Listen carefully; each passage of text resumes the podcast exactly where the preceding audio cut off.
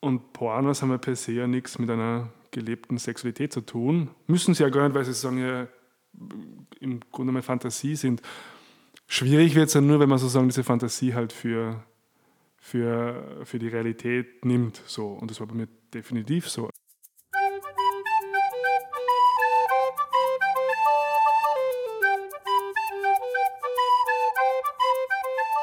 Missing Link präsentiert Ganz Wien. Persönliche Gespräche über Sexualitäten, Liebe, Beziehungskonzepte, Körperlichkeiten, Identitäten und Lebensformen. Ganz Wien.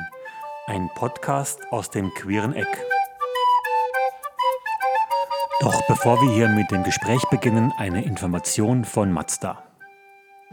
Ich baue mir zuerst mal ein Auto aus Ton. So ähnlich funktioniert es, wenn Mazda Modelle kreiert. Der Hersteller hat sich in der Autowelt mit seiner Designsprache Kodo neu positioniert. Ein Herzstück der Kreation ist der sogenannte Clay Modeling Process und der funktioniert so. Die neuen Modelle werden von japanischen Handwerksmeistern nach dem Entwurf auf Papier als lebensgroße Tonmodelle hergestellt, um die Idee der Designer sozusagen in ein 3D-Objekt zu transformieren. Die Modelle werden getestet, dann folgt die Metallform des Autos, dann die Produktion. Am Ende steht eine Ästhetik, die von Reduktion geprägt ist. Man verzichtet auf überflüssige Linien oder Zierelemente.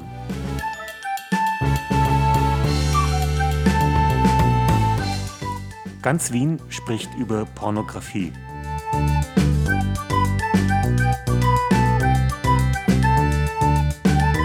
Mein Name ist Christopher Wurmdobler und in dieser Episode von Ganz Wien treffe ich Gregor. Gregor ist 34, lebt in Wien, ist Drehbuchautor und Filmemacher. Mit seinem aktuellen Film Neverland ist er gerade auch international sehr erfolgreich unterwegs.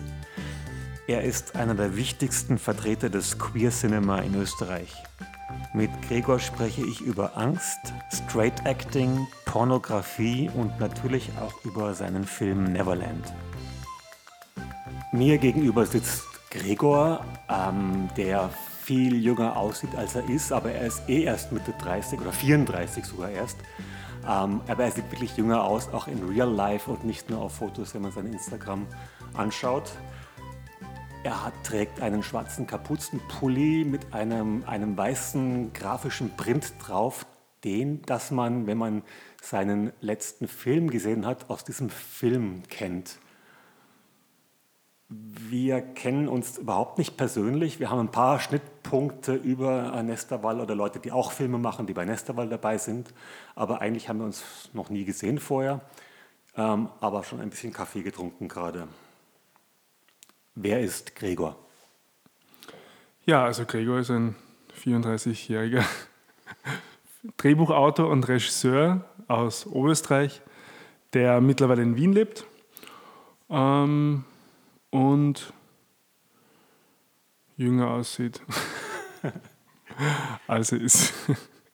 Das, das, das, stellst du auch selber fest oder ja. sagen Leute dir auch oft wahrscheinlich? Also das höre ich oft so. Es war lange Zeit lang irgendwie, äh, ein Freund von mir hat lange Zeit so auf Partys immer so dieses Spiel gespielt, rat doch mal, wie alt der Gregor ist. so, also das war dann immer so sein Schmäh irgendwie. Also ich würde dann auch, wenn das Spiel jetzt wäre, würde ich sagen Mitte 20, aber wurscht. Machen die meisten. Ja. Wie würdest du dich einordnen in diesen Kanon, den wir da haben mit schwul, straight oder queer? Interessante Frage, weil ich mir sehr lange Zeit eigentlich als schwul definiert. Bin aber in letzter Zeit so ein bisschen so dran, das aufzubrechen oder hinter, hin, zu hinterfragen. Ich habe da jetzt irgendwie keine klare Definition gefunden. Vielleicht muss man das auch nicht. Ähm, queer gefällt mir nicht ganz gut. So als, als genereller Begriff, weil er irgendwie inklusiver ist als jetzt. Also ich finde, schwul ist es für mich dann teilweise auch so, ähm, es klingt vielleicht jetzt blöd, wenn es ein Schwuler sagt, aber es, es kommt immer sofort so ein gewisser, unter Anführungszeichen, Lifestyle dazu, also das, der über die eigentliche Orientierung hinausgeht. Mhm. Und wo ich schon merke, so, hm, bin mir nicht ganz sicher, ob ich mich da so zugehörig fühle.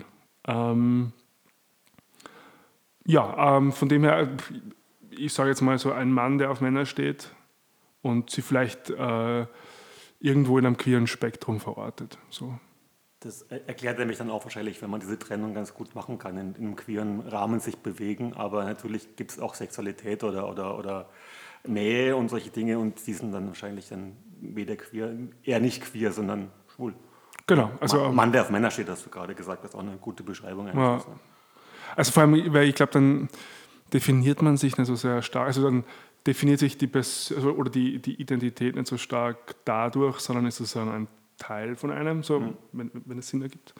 Es ist, es ist nicht nur sexuell. Genau. Ja, ja. Also erstens das und zweitens halt mehr als nur das. Ja, eben. Das, ist, das, grenzt es so ein, wenn man sagt schwul, dann mhm. hat man gleich mal bei vielen wahrscheinlich ein Bild vor Augen, was jetzt schwul zu sein hat, von du sagst Lifestyle, aber eben auch Sexualität oder ähm, mit nacktem Oberkörper auf irgendeiner mhm. Lederparty tanzen, mhm. was es gar nicht ist vielleicht. Mhm. Ja. Genau. Ähm, du bist gesagt, du bist Drehbuchautor und Filmemacher, Regisseur. Ähm, ich würde sagen, du bist ein, ein, rarer Vertreter von Queer Cinema. Jetzt kann man schon Queer Cinema sagen, nach dem letzten großen Film tatsächlich in Österreich. Ähm, bist mit diesem Film, Neverland heißt der, ist vor zwei Monaten angelaufen in den Kinos in Österreich, schätze ich mal. Äh, Mitte September. Mitte September, also, ja, also einen, eineinhalb. Eineinhalb Monaten und läuft aber auch auf vielen Festivals. Du kommst gerade aus den USA zurück, wo du den Film gezeigt hast. Ähm, wo war das in Amerika? War das auch ein, ein queeres Film? Ja, genau, New York. Ähm, New Fest. Das ist ähm, das größte LGBTIQ-Filmfestival in New York, ähm, gesponsert von HBO. Also hat eine sehr gute Aufstellung, sehr gute Reichweite und es war sehr spannend. Man kann ja irgendwie auch beobachten, dass, wenn du sagst, von HBO gesponsert, dass queere Themen inzwischen auch wieder so, ein, so, ein, so, eine Art fast Mainstream werden, weil in vielen Serien, die wir schauen auf HBO oder auch auf, auf, auf Netflix, mhm. ähm, in fast allen kommen queere Charaktere, wenn nicht komplett, der komplette Cast sogar ein queerer ist, ähm, dass das dass es so ein Lifestyle geworden ist, auch schon wieder fast? Oder ist es, oder das ist Common Sense, dass man einen queeren Charakter, Charakter braucht? Ja, mein Lifestyle würde ich nicht sagen, aber ich glaube, dass die halt erkannt haben, ich glaube, wovor vor allem die Filmbranche an sich, glaube ich, lange Zeit irgendwie ein bisschen Angst gehabt hat, die und, und da das Internet vielleicht mit dieser Longtail-Theorie, dass du ja quasi sagen, diese Nischenthemen eigentlich besser funktionieren, weil du die Leute, die sich halt für Nische interessieren, gerade eben übers Internet erreichst und, und diese meistens sich stärker mit Themen identifizieren als sozusagen so ein Allgemeinheitsbrei, nennen wir es mal so. Mhm. Ähm, also ja, der, der, Unterschied zwischen, zwischen Popcorn-Kino im, im, im So-und-so-Plex und, und jemand, der sich halt über, über acht oder noch mehr Folgen hinweg mit einem Stoff beschäftigen möchte? Genau so. Ähm, und natürlich sind halt auch die Produktionskosten ein bisschen günstiger, wodurch das auch möglich wird, ja. ähm, sozusagen sich auf solche äh, äh, ähm, Special Interest Themen zu konzentrieren. Aber andererseits finde ich es halt schon wichtig, dass es auch selbst in Serien, wo es einfach nicht darum geht, also auch dieser Begriff Post-Gay, den, den wir verwendet haben auch für Neverland, dass das vor allem eben gerade durch Serien und davor vorher schon auch, ähm, Netflix, die da sehr viel investieren, ähm, glaube ich, schon einem breiteren Publikum auch zugänglicher gemacht wird. Und das schon was ist, was ich mir eigentlich gewünscht hätte, eigentlich in meinem, in meinem Jugendalter, weil, ähm, also so, wenn ich mich daran so erinnert, so an queere Charaktere, also gab es dann meistens eh nur schwul oder lesbisch, so, das war es mit dem Spektrum. Mhm. Und dann waren es meistens halt auch die, und da darf ich mich selbst natürlich auch nicht ausnehmen, weil mit Homophobie habe ich mir mit einem ähnlichen sozusagen, Thema und Sensibilität beschäftigt, aber entweder du hast diese, diese tragische Figur, die dann halt selbstmordgefährdet ist, und es ist ein Thema, und es ist auch ein wichtiges Thema, oder du hast halt sozusagen die Figur, die halt so als Comic Relief dient, à la äh, Winnie Touch von Schules Manitou. So. Ja. Und, und, und, dazwischen gab es halt sehr wenig. Ja.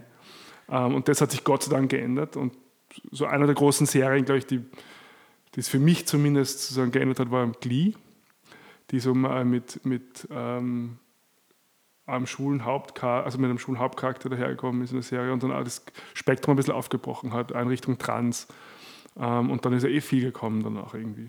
Aber was, was ja bei diesen neuen, äh, in den neuen ähm, Produktionen oft ist, weil du hast gesagt, es war entweder der, der, dramatische Charakter oder, oder der Comic Relief Charakter, ähm, dass es auch oft dann auch keine Rolle mehr spielt, dass diese Figur schwul oder lesbisch ist zum Beispiel. Also das ist nicht deren Hauptthema. was glaube ich wichtig ist. Dass genau. einfach, ähm, aber ich glaube, es braucht trotzdem Leute, die halt auch diese Figuren schreiben. Also die halt den Figuren ja. dezidiert, du bist Drehbuchautor, dezidiert eine Sexualität oder eine, eine, eine Queerness geben, ähm, die dann wieder aufgebrochen werden kann. Oder, oder die, ein Freund von mir, der auch Drehbuchautor ist, schreibt bei Menschengruppen immerhin ähm, zu 50 Prozent diese, besteht diese Gruppe aus Frauen einfach, dass auch Frauen zu sehen sind. Wenn dann eine Menschengruppe sieht, dann werden dann irgendwelche männlichen Statisten hingestellt. Hm. Ähm, dass man halt wirklich Sichtbarkeit auch zeigt, aber halt nicht, nicht nur das Drama und nicht nur, das, das, nicht nur den, den Quatsch, hm. den, den Comic drin. Na sicher, auf alle Fälle. Also ich glaube, es braucht schon also, eine Sensibilität von, von, von den Machern im Grunde eigentlich generell für Diversität, glaube ich. Mhm. Also ob das dann Frauen sind oder ob das Menschen mit Beeinträchtigung sind oder ob das äh, quasi an, andere Hautfarben oder Religionen sind, so die halt teilweise schon noch sehr stark unterrepräsentiert sind oder meistens halt immer nur die Funktion erfüllen, wenn es sozusagen um das Thema geht. Mhm. So. Ähm, aber ich glaube, da tut sich viel. Auch innerhalb der Branche gibt es äh, Gott sei Dank äh, zum Beispiel auf der Diagonale war, ich weiß nicht, ob das letztes oder vor zwei Jahren waren, einfach dann so äh, die Podiumsdiskussionen zum Austausch, vor allem für Filmemacher, um das einfach zu, dieses Thema ein bisschen präsenter zu machen und, und, und darauf zu sensibilisieren. Kannst du ganz, ganz kurz nur Neverland erklären, mhm. wie du auf Festivals Neverland oder in der Presse Neverland erklärst, mit ein paar Sätzen nur? Ja, Im Grunde geht es um einen 17-jährigen schwulen Jungen, der an relativ starken Angst, an relativ starken Angststörungen leidet ähm, und im Internet, in einem, in einem Sexcamp-Chat, eigentlich einen 26-jährigen Amerikaner kennenlernt, der eigentlich, wenn man ehrlich ist, vielleicht ein bisschen zu gut ist, um wahr zu sein. Und sie begegnen sich dann aber zufälligerweise in der U-Bahn und, und, treffen sich dann wieder im Internet. Und dann beginnt eigentlich so ein, zuerst online und dann später nach einem, nach einem Schicksalsschlag in der Familie, wo dann der Vater für den Jakob emotional zugänglich ist, ähm, treffen sie sich dann und dann beginnt so eine Nacht, wo so Schicht für Schicht eigentlich dann die, die Realität ein bisschen dekonstruiert und wir mit der Figur ins Innere gehen, also eigentlich sozusagen an den, in das Epizentrum und den Ursprung der Angst. Hm. Ähm, du hast ja gesagt, er trifft den Amerikaner, was für, für diese Geschichte natürlich sehr gut ist, weil dann wird die Hälfte des Films Englisch gesprochen und dann kann man diesen Film auch sehr gut international zeigen und es ist kein, kein untertitelter, komplett österreichisch gespielter Film. Ähm, du, ne-, Neverland, Neverland war richtig teuer. Also vergleichsweise mit dem, was du vorher gemacht hast. Hm. Ist das, macht es mehr Druck? Also erstens ist es, ist es, ein queerer Film. In Österreich war, glaube ich, noch nie ein queerer Film so teuer. Kann das sein? Na doch, also okay. ähm, 17 von, von Monia Art war, glaube ich, im, im, im ähnlichen Preis, äh, okay. äh, Budget-Level. Kater vom äh, Klaus Händel weiß ich jetzt nicht, was der für ja, Budget gehabt hat, aber wahrscheinlich auch so ja. um einen Dreh rum. Ähm, ich meine, wir haben uns natürlich sehr viel Mühe gegeben, mit, mit dem Budget, was wir hatten, das äh, visuell äh, vielleicht so umzusetzen, dass es ausschaut, dass wir, äh, also wir hätten mehr Budget gehabt, als wir eigentlich hatten. So. Okay. Das ist auch zu, zum, zum einen äh, dem Kameramann im Jo Monitore sehr zu verdanken, der da sehr viel äh, Kreativleistung sozusagen reingesteckt hat. Ähm, jetzt habe ich die Frage vergessen. okay. Die Frage ging eben, dass es richtig teuer war, ob sowas auch Stress macht. Also, dass so, du von, Stress von, von, Quotenstress bekommst dadurch, dass du, dass du irgendwie Geld zu verwalten hast oder, oder Geld ausgeben musst. Ne, das Gute ist, dass ich das Geld nicht verwalten muss. Das macht ja der Produzent. In dem, genau, bei, dem, bei den teuren Filmen gibt es ja. natürlich einen Produzenten, der das alles macht. Und ich dachte lustigerweise, dass, dass das, mir das persönlich mehr stressen wird, als es getan hat. Ähm, es erzeugt natürlich sehr viel Respekt logischerweise, also natürlich halt äh, Verantwortung, mit der man halt umgehen muss. Aber gleichzeitig, ich glaube, mit dieser, also zumindest bei mir war das einfach so, ein, es hat zu seiner Konzentration geführt, also zu einem Anspruch an das so gut wie möglich zu machen. Und dann hat man natürlich halt, wenn man so ein Team zahlen kann, dann halt auch ein Team um sich, die, die jeder ihren Beitrag leistet und, und wo er gewusst hat, also sollte ich mich mal da irgendwo verlaufen oder, oder irgendwo abdriften, dann, dann gibt es da einige Leute, die da konstant drauf schauen. So. Also es war eigentlich fast mehr Freiheit, logisch, also irgendwie als, als bei den Kurzfilmen, wo ich zumindest das selbst produziert habe. Mhm. Und da ist natürlich der Druck dann immer irgendwie höher, wenn man dann selbst drauf schauen muss, geht sich das aus, finanziell. Stimmt, auch wenn es auch eigenes Geld ist oder Geld von Verwandten Genau, ist. so. Was, was wir als, als, als junge Filmschaffende oft haben, dass sie halt wirklich trotzdem vergleichsweise viel Geld ausgeben, aber, aber das dann wieder irgendwie von woher organisiert haben und es dann Hm. so ausgeben. Und so musste ich halt einfach nur, also konnte ich sagen, was ich will. Und dann gab es dann die Christine, also die Produktionsleiterin, die gesagt hat, so, das geht sich finanziell nicht aus oder gut, das kriegen wir irgendwie hin. So. Also es war schon eine Befreiung eigentlich. Es ist wirklich ein, ein, ein, ein, äh, der Film sieht teurer aus, als er ist. Das sagst du auch. Und ich finde auch, dass es so ein, eine Großproduktion ist. Das könnte, das könnte Hollywood auch sein, teilweise. Man, man erkennt natürlich Orte, man erkennt dann die Otterkringer Brauerei, die mehrfach vorkommt und so weiter. Aber, aber es ist, wenn, wenn man die Orte nicht kennt, ist es, ist es sehr erstaunlich tatsächlich. Ja. Ähm, du, hast, du hast inhaltlich erzählt von der Angststörung, die da unter anderem behandelt wird. Äh, what are you afraid of? Ist so eine zentrale Frage, die ich mir rausgeschrieben habe aus diesem Film. Ähm, deine persönliche Angst? Wovor ich Angst habe. Ähm,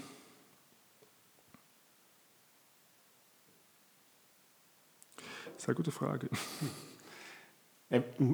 Oder gibt es so, eine- gibt's so eine Grundangst, die, die, die, die, eh alle haben? Oder Nein, ich glaube, so die, eine die, typische Angst, die schwule Männer haben? Ich weiß es nicht. na, ich glaub, die Grundangst, die uns alle verbindet das und die natürlich sozusagen den Menschen vom Tier unterscheidet, ist, dass wir alle wissen, dass wir irgendwann mal sterben werden. So, also das ist ja so die, die, der existenzielle Boden sozusagen, mit dem wir uns alle nicht unbedingt beschäftigen müssen, aber, aber denen wir uns bewusst sind, auf einer bewussten oder unbewussten Ebene. So. Ähm, als schwuler Mann, ja, früher war es so ganz zentrales Thema, so dieses alleine alt werden, glaube ich, so. Also vor allem so im, im schwulen Kontext, weil es einfach keine Entwürfe gab von, von Familie, also als schwuler Mann irgendwie. Da gab es vielleicht nur Partnerschaften, aber dann hat man so das Bild gehabt von quasi dann äh, mit- Escorts und man sitzt irgendwie so alleine in Bars rum und so. Also das war, also und, und da kennen wir sehr viele, die das gehabt haben irgendwie Okay. früher.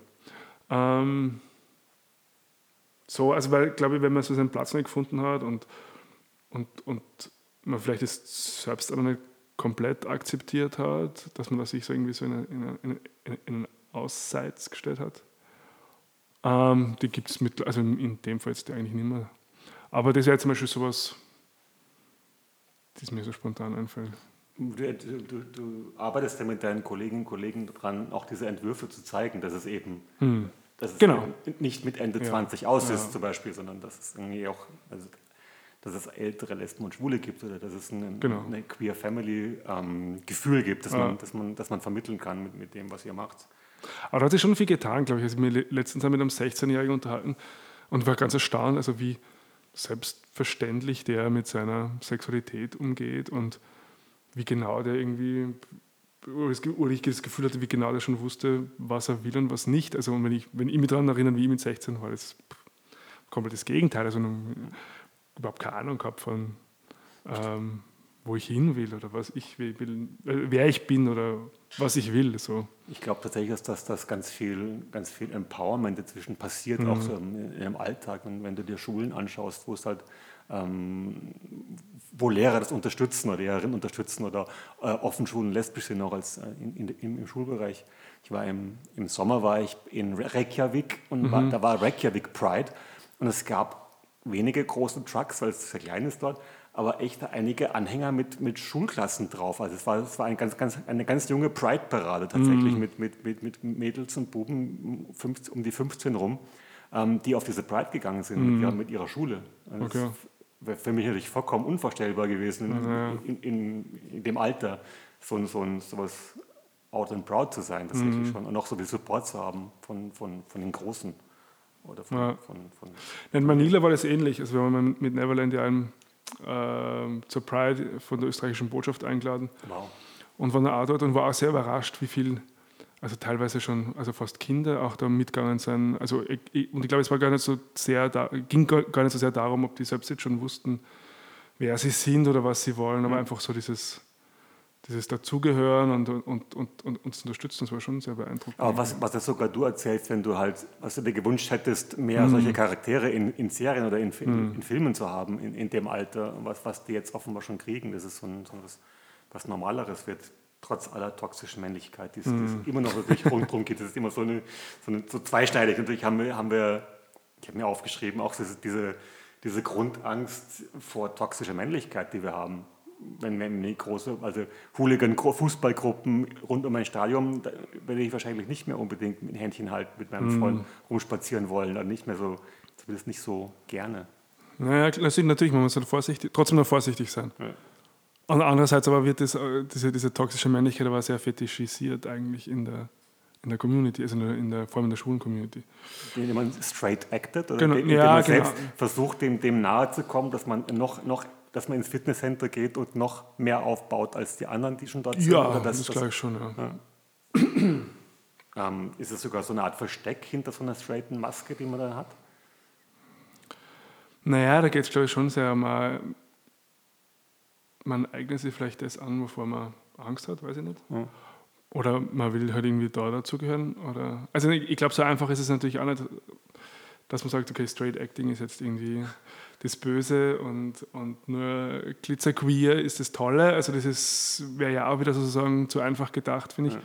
Aber, aber, aber, man kann es natürlich schon beobachten. Ich, ich glaube, letztendlich geht es immer um irgendwie eine, eine, Zugehörigkeit, egal ob jetzt in das, in das Lager oder in, oder in das Lager irgendwie. Ja. Ähm, und, und an den Punkt zu kommen, ähm, Velvet Rage, glaube ich, ist das Buch. Da beschreibt er das genau in, in diesen drei Phasen. Das ist die erste Phase, dieses Verstecktsein und sehr schamdominierte. Die zweite Phase, dieses, dieses quasi nach außen kehrende, dieses Pride, was wir sozusagen als Pride kennen, wo, wo, wo teilweise ja, und vielleicht, weil, weil es ja psychologisch notwendig ist, so Überkompensation stattfindet. Mhm. Und eine dritte Phase eigentlich, so dieses sich selbst zu akzeptieren in dem ruhend zu sein, was man halt mit, mit den Interessen, die man hat. Und das kann sein, sich für Fußball zu interessieren und trotzdem zu Kylie Minogue aufs Konzert gehen. So. Ja. Also, also das zu verbinden irgendwo, ähm, finde ich persönlich für mich irgendwie so ein schönes Ziel. Ob ich dort, dort bin, weiß ich nicht. Gehst, interessierst du dich für Fußball? Nein, weder Fußball noch Kylie Minogue. Kylie habe ich jetzt gar nicht nachgefragt, aber Fußball jetzt. Aber tatsächlich habe ich natürlich auch schwule Freunde, die auf den Fußballplatz gehen. Ja. Oder auch, auch. selber spielen. Genau. Ähm, es ist einfach so, es gibt so gewisse Männerbilder und, und dem entspricht man, entspricht man nicht. Und wer sagt aber, der gibt die vor. Mhm. Der gibt sowas vor, wie man, wie man zu sein hat. Ähm, in, in, in Neverland ist es, sehr, ist es, ein sehr männlicher Film. Ich, ich glaube, es kommen überhaupt nur Frauen als, als Komparsinnen in, auf Partyszenen mhm. vor, oder? Gibt's, gibt's eine, gibt's und, und auf der Tonebene. Also als die Stimme das vom autogenen Training, ähm, die, äh, te die Telefonstimme, die sagt quasi, diese Nummer gibt es nicht. Also ja. es war natürlich eine sehr, sehr bewusste Entscheidung, sozusagen. Ähm, und natürlich muss man dann halt abbilden, was man was, was eigentlich fehlt so in diesem System. Und ohne zu viel zu verraten, aber natürlich quasi ähm, war die dramaturgische Entscheidung und Funktion, dieses, dieses Mutterthema halt zu verstärken. Also dieses, was fehlt eigentlich in diesem System, in, dieser Jakob groß wird. Also, mhm. Und das sind halt dann schon so Fähigkeiten, die man vielleicht vor allem als mütterlich bezeichnen würde, also dieses, dieses Einfühlungsvermögen und, und, und, Verständnis und Mitgefühl irgendwie. Mhm. Ähm, die, diese Figur, äh, du hast, hast, es beschrieben bei der, bei der Inhaltsangabe von dem Film, ähm, lernt über, über Online, über irgendein mhm. Online-Tool. Äh, Chatroulette. So eine Art Chatroulette, äh, den, den andere Figur kennen. Die andere Hauptfigur, das war sein, dessen Menschen für eine Nacht der fast zu schön ist, um wahr zu sein, also so gut ist, um wahr zu sein. Ähm, glaubst du, dass das sich da viel verändert hat in den letzten Jahren, dadurch, dass es so eine Art, dass es so eine Art Performance gewesen, ge geworden ist, Sexualität, also dass man, dass man praktisch was leisten mhm. muss, weil er schaut sich irgendwie einen, einen ziemlich harten Porno an zwischendurch. Ich habe hab den Film am Computer gesehen, war froh, dass ich ihn nicht in, in ÖBB offen gehabt habe. Ähm, er schaut sich einen ziemlich harten Porno an. Man sieht natürlich nichts, aber es ist trotzdem mhm. als Eindruck.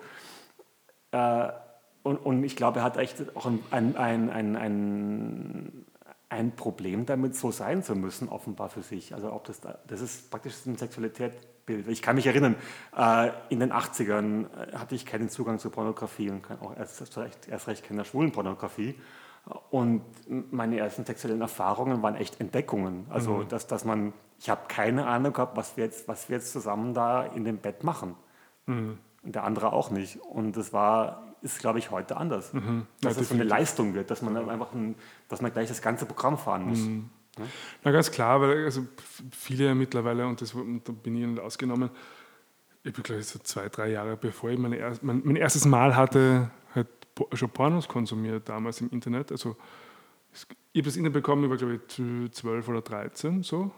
Ähm, also damals mit 56k Modem, da gab es noch keine Videos. So. da hat man dann so zwei, zwei Minuten warten müssen, bis das Bild geladen ist. Okay. Aber trotzdem so, und das ging aber relativ rasch.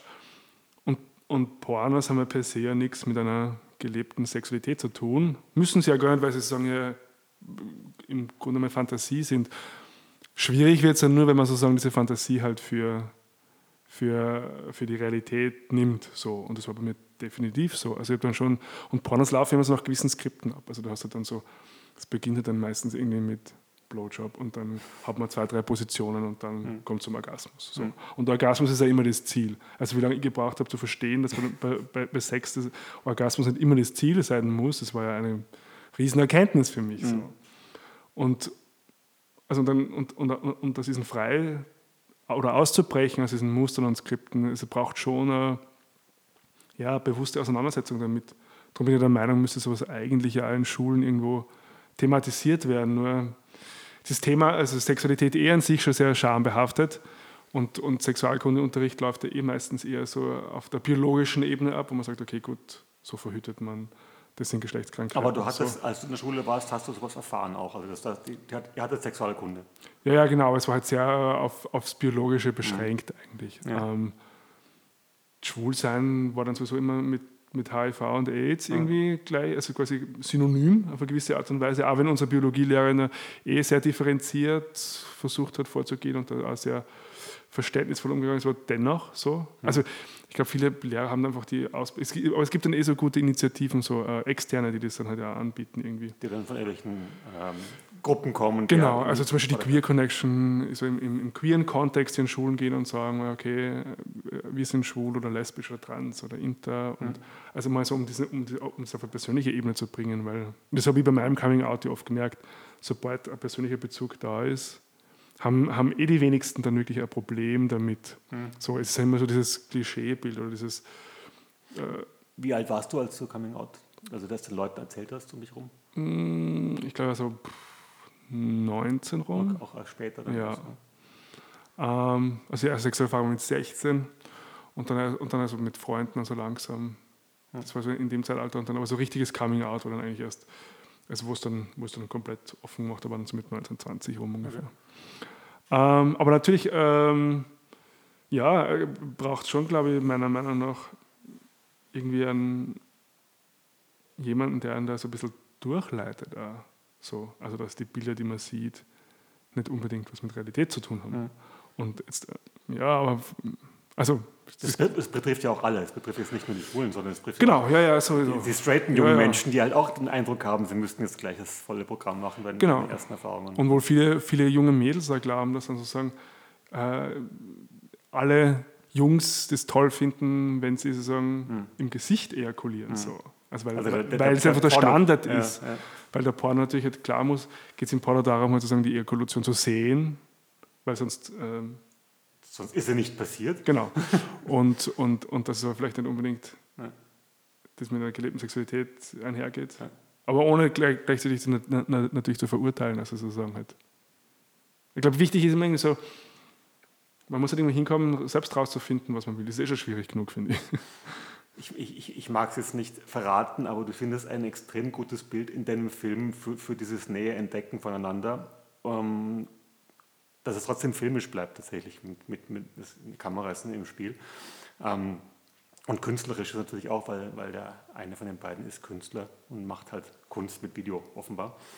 Äh, ist, ist echt ein, Aha-Erlebnis gewesen, genau diese Szene zu haben, die genauso gut auch in einem Theaterstück sein könnte oder mhm. in, der Kunsthalle oder in, in, eben in einem Film. Finde ich, find ich extrem gut, als was du da visuell findest dafür, wie, wie Nähe geschaffen wird oder wie man aus diesen aus diesem Pornoblick wegkommt auf, auf, auf eine gegenseitig sich entdecken.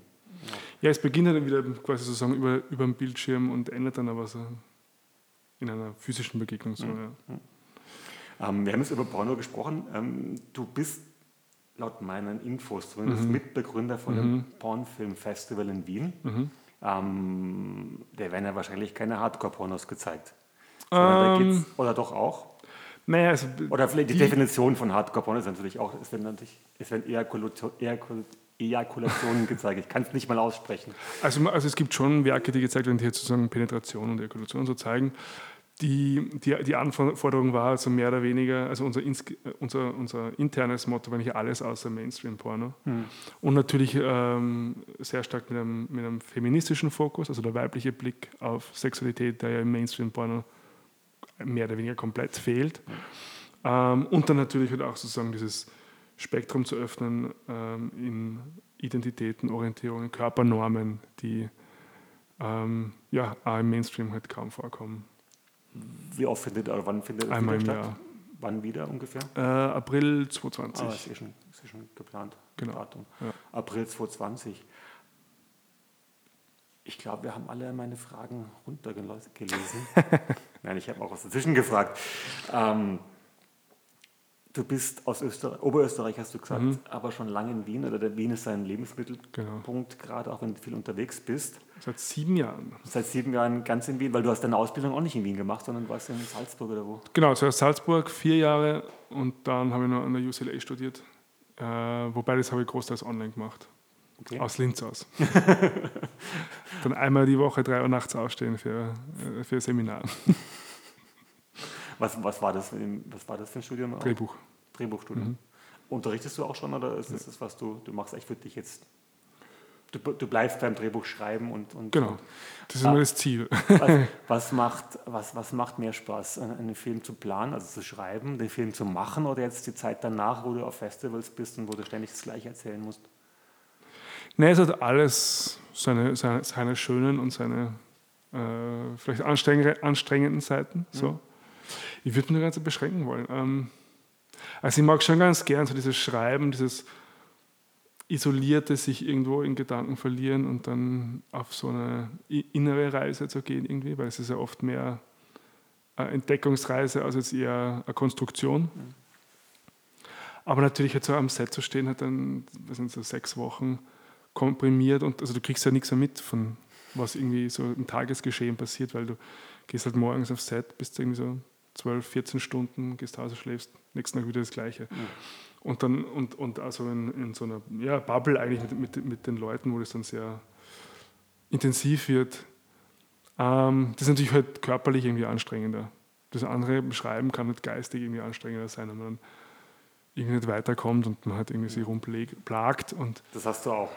Du Ja, hast ja, es passiert schon, klar, und klar. Was, was da alles gibt beim, bei Leuten, die schreiben. Ja, also man sagt ja eigentlich, es gibt ja keine Schreibblockaden, sondern es fehlt einem nur ein Material zu arbeiten. So.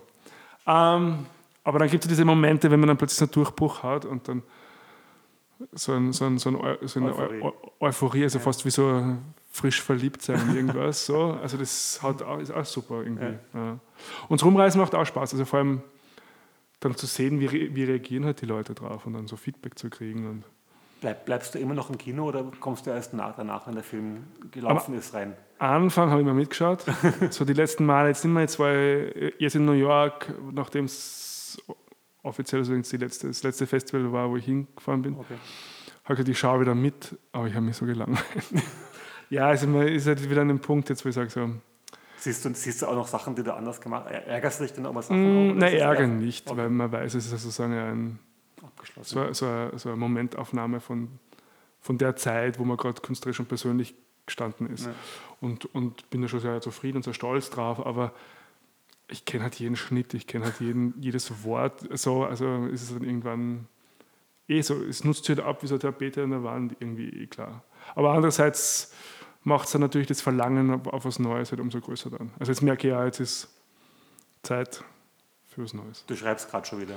Beginn jetzt. Super. Genau. Also ich wollte eigentlich, ähm, und meine Agentin ist da immer sehr dahinter, die immer sagt so, schreibst du eh, schreibst du eh. Aber es ist halt mit dem Rumreisen echt schwierig, weil du bist ja trotzdem immer mit dem Projekt irgendwie unterwegs und mit den Themen. Hm. Und sich dann auf was komplett Neues einzulassen, braucht es halt irgendwie so einen gedanklichen oder geistigen Raum irgendwie. Ja. Und den mal jetzt schaffen. Super. Ganz Wien heißt der Podcast und am Ende gibt es immer diese Fragen über, über Wien, Wünsche, Träume und so weiter. Ich frage, du vor, vervollständigst. Mhm, ich Ja. probier's. Probier's. Ganz Wien wird, Immer bunter. ganz Wien ist Die lebenswerteste Stadt der Welt. Und das glaubst du nicht nur, weil es die, weil's die Mercer-Studie sagt. Ja, na definitiv. Also ich, ich war immer so diese Tendenz gehabt, wie viele, mal so nach Berlin zu gehen oder so, oder zu ziehen. Und ich muss auch ganz ehrlich sagen, ich bin so zufrieden in Wien. Also ich habe schon vor, dass das sozusagen meine Homebase bleibt. Kann man schon vorstellen, also mal für, für ein Projekt oder für ein paar Monate woanders hinzugehen. Aber Wien hat, also es ist groß genug, dass es, dass es so für, für jeden was gibt, aber nicht so groß, dass man ewig irgendwo hin braucht oder sich irgendwo drin verlieren kann. So. Ganz Wien kann Einen immer überraschen, und ganz Wien soll. so bleiben, wie es ist.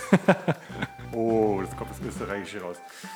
Mir gegenüber sitzt Gregor, der mit seiner Arbeit äh, Maßstäbe für den queeren Film aus Österreich setzt, aber auch international. Ich hoffe, dass es auch weitergeht so für dich. Danke, dass du da warst. Danke für die Einladung.